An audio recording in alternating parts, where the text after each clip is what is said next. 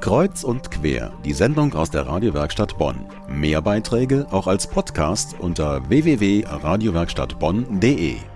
Für uns ist es heute selbstverständlich. Mal kurz zum Wasserhahn gehen und schon fließt es in unser Glas, das saubere Trinkwasser.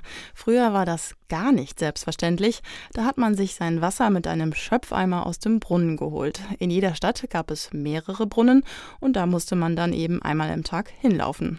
Im Rheinischen Landesmuseum ist ab sofort ein ganz besonderes Brunnenexemplar zu bewundern, den Rheinländer vor über 5000 Jahren gegraben haben.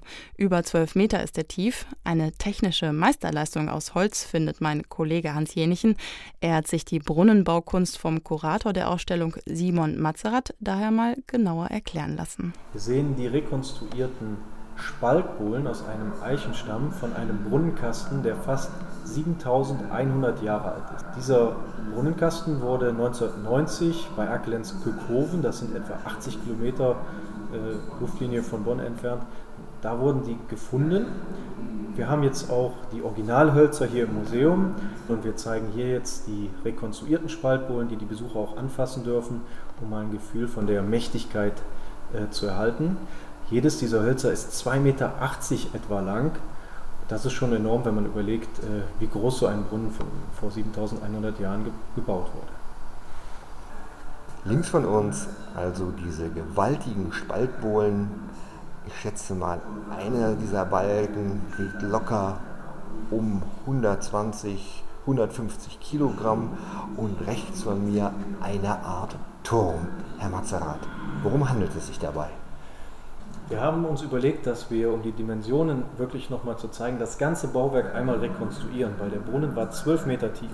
Das haben wir im Landesmuseum gar, keine, äh, gar keinen Raum, der 12 Meter hoch ist, also mussten wir das im Maßstab 1 zu 4 darstellen und dennoch ist es ein enormer Turm geworden äh, von 3 Meter Höhe.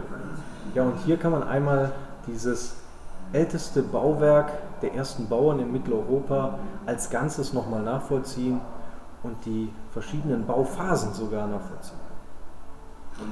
Das ist also ein wirklich gewaltiges Bauwerk, komplett aus Holz, ohne Nägel, ohne irgendwelche Metallverstrebungen, nur aus Holz.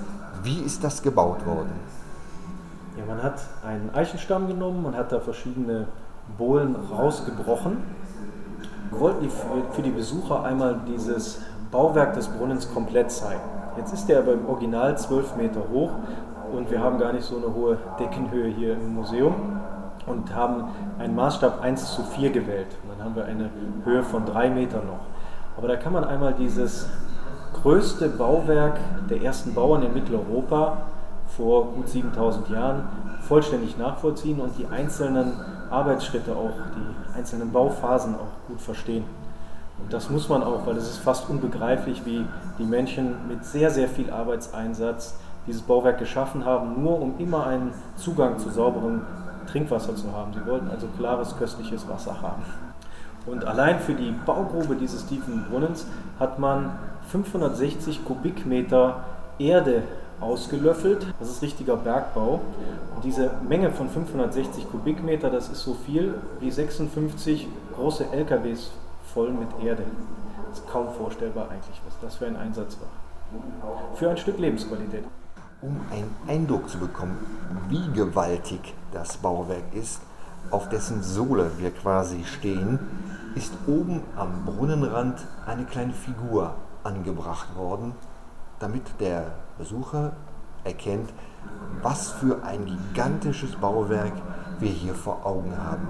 Herr Mazerat, dieser Brunnen, wo hat man sich den im Ort vorzustellen? War er der Mittelpunkt?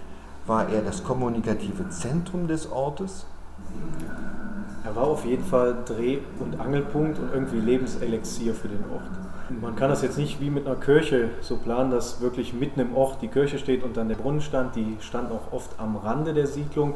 Um so einen Brunnen rum gab es auch eine größere Freifläche, wo dieser ganze Abraum aus dem Brunnenschacht überhaupt verteilt werden musste. Aber ähm, er ist einfach lebenswichtig und äh, das Herzstück einer Siedlung. Noch bis Anfang April ist die Ausstellung Revolution Jungsteinzeit im Rheinischen Landesmuseum zu sehen, und zwar in der Bonner Kollmannstraße, also direkt am Hauptbahnhof.